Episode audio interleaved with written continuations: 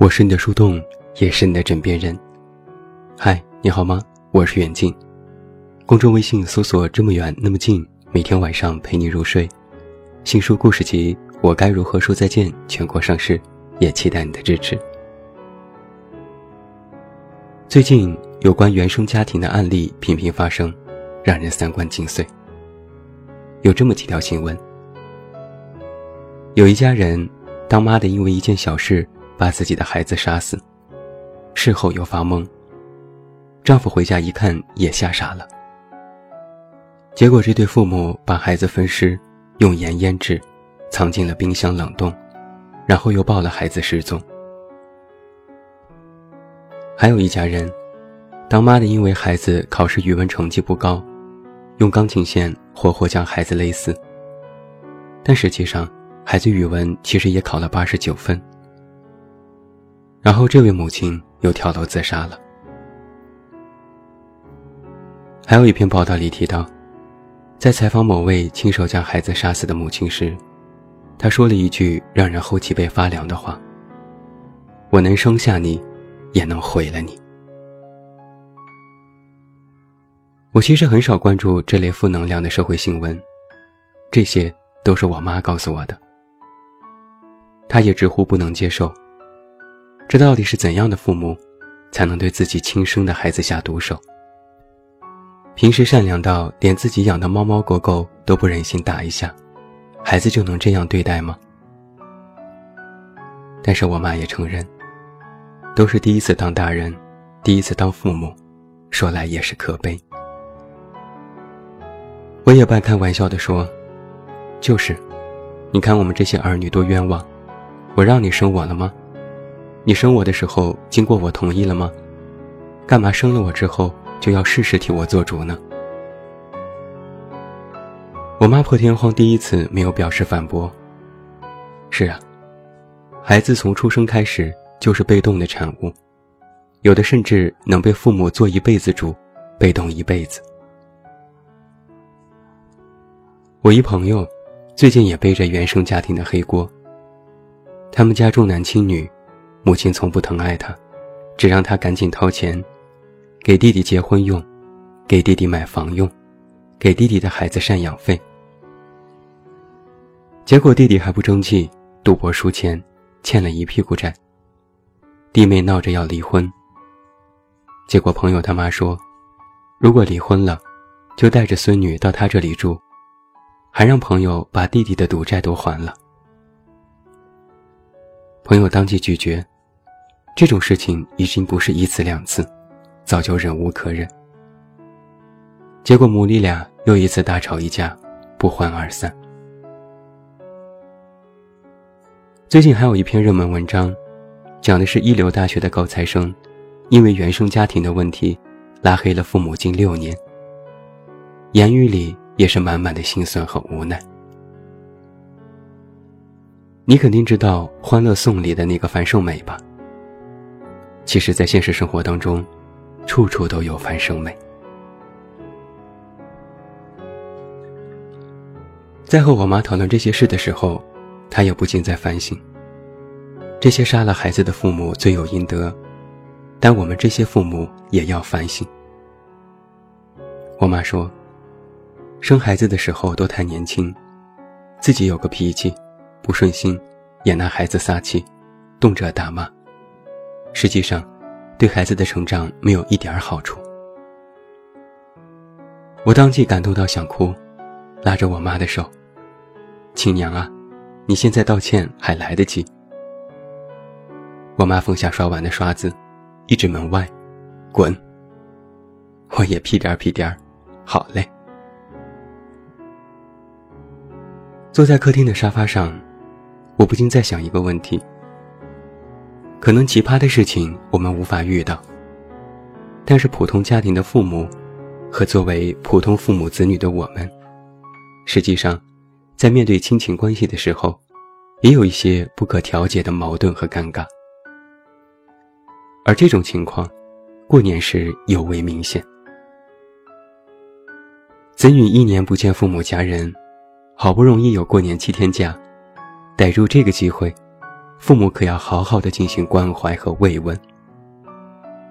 要么就是直接关怀，有没有对象，有没有升职加薪，有没有计划买房买车，有没有计划结婚生子。要么就是间接慰问。那个谁家的某某已经结婚了，那个谁家的某某已经二胎了，那个谁家的某某赚了多少钱，那个谁家的某某领着父母出国旅行了。更直接的，就是下达死命令，给你介绍了个对象，明天去相亲。把你的工作辞了，回来考公务员。如果你再不找对象，明年就不要回来了。你再不结婚生子，我们这日子没法过了，没有盼头。就像是在之前文章里提到过的，忙碌了一年，辛辛苦苦攒点钱，给父母买了礼物，本想回家休息几天，好好享受一下家庭温暖，结果可倒好，成了父母的唠叨大会。不是也有文章里这么说吗？甭管你在外赚了多少钱，有多少成就，有多么能干，有多少粉丝，只要你不找对象，你不结婚，你不生孩子，你没有顺他们的意，那你就是不孝。在他们眼里，你或许就是一个不结婚、不听话、玩野了的神经病。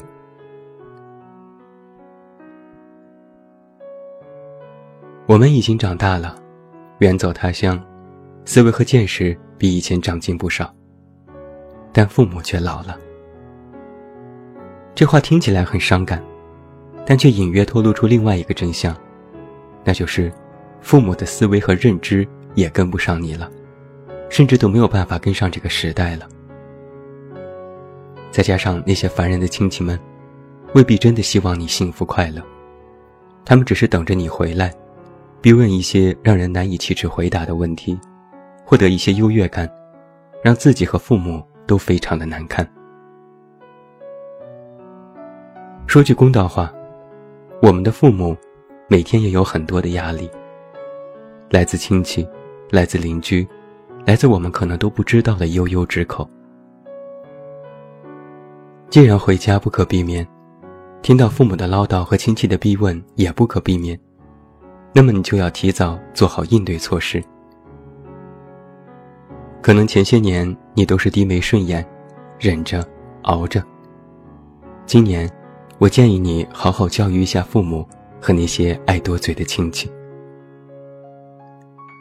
想要和他们平等的沟通和交流，你需要做到以下几点：第一，经济要独立。经济基础决定上层力量，用钱堵人嘴这件事最有用。过年回家。先给父母送上大红包，哄他们开心。亲戚发问时也理直气壮，在外工作就是赚得多，就是比家里强，让他们乖乖闭嘴。第二，内心要笃定，不要因为父母一时的唠叨就动摇自己的立场，自己要先有定力。和父母讲道理、摆事实，分析在外地和在家工作生活的利弊。声情并茂地讲述自己在外的获得感和幸福感，以期待父母能够理解和接纳。第三，要学会沟通技巧。学会和父母家人沟通，不是一味的忍之听之。父母有时总把你当小孩子，亲戚总认为你过得不好，要学会适时的反抗，更要据理力争。有时爸妈不是不理解你，而是你没有给他们理解的机会。那要趁着过年，好好的深谈一次。都说口说无凭，你更要把这些言语落实到行动上，要更上进和成就自我。父母看到你真的过得好，才能放心松开手，让你自己去闯。更加详细的建议。我在去年过年前写过一篇春节自救指南二点零，也欢迎你在列表当中搜索进行阅读和收听。今天的题目看着有些唬人，过年要好好教育一下父母。实际上，我是在谈，利用过年休假，好好和父母进行沟通，以平等的关系进行交流，彼此沟通一下最真实的想法，看看是否能够找到共同解决现在问题的途径。哪怕最后依然无法解决，依然无法相互理解，但起码能够达成谅解。不然，我们和家人之间就会永远有一个解不开的结，特别容易打成死结，不能触碰，一碰就会炸锅。其实我觉得，我们现在很多儿女，其实不懂得如何做儿女。我们现在很多父母，其实不懂得如何做父母。实际上，做儿女的。要学会渐渐和老去的父母相处，理解他们有时的落伍和固执。做父母的，要学会适时适当的放手，懂得放权，谅解儿女们的不顺从和执拗。说句实话，面对父母，我们有时也要未雨绸缪，提早认知。有时你会觉得父母很烦，很爱唠叨，但其实。他们是从内心里，不是希望真的把你拴在身边，不是真的希望你赶紧结婚，而是在担心，担心你现在过得好不好，担心你一个人老了之后怎么办。真的是可怜天下父母心呢。只有你自己真的幸福了，开心了，父母才会放心，别人也就无话可说。所以。我一直有一个独门秘籍。之前我的家人和我提及回家或者是结婚的事，我都会反问：你们是真的希望我赶紧回家结婚，满足你们的期望，还是真的希望我幸福和快乐？其实父母的心里，都有我们想要的答案。最后说一件挺有趣的事情。马云爸爸的阿里巴巴年薪四十万，招聘淘宝的资深用研专员，年龄需要在六十岁以上，结果收到了超过三千份的简历。而那些大叔大妈的简历，看完之后简直要送上自己的膝盖。大专本科学历占到一半，还有博士、硕士，甚至用双语来进行申请的。有一位八十三岁的大妈毕业于清华。一位六十二岁的大伯精通 PS，还是位潮男；一位六十七岁的大爷出了一本讲资本的书，网上卖断货；一位六十六岁的退休老干部拎着奖状来进行面试。这些大叔大妈，看着其貌不扬，但是个个身怀绝技，又个个深藏不露。这个事情，就是今年过年最好的案例。正如一条评论里所说的：“回家安心过年，父母总爱唠叨，聚会时又遇到那些多嘴的七大姑八大姨，你就可以打开手机，找到这条新闻，默默地递到他们面前，然后说：‘还在关心我的私事吗？这并不会给您带来什么快感。看看这些阿姨们，你们都学着点儿，这才是别人家的阿姨。’”我保证，只要此招一出，整个饭局一个能打的都没有了。最后，祝你晚安，有一个好梦。我是远近，我们明天再见。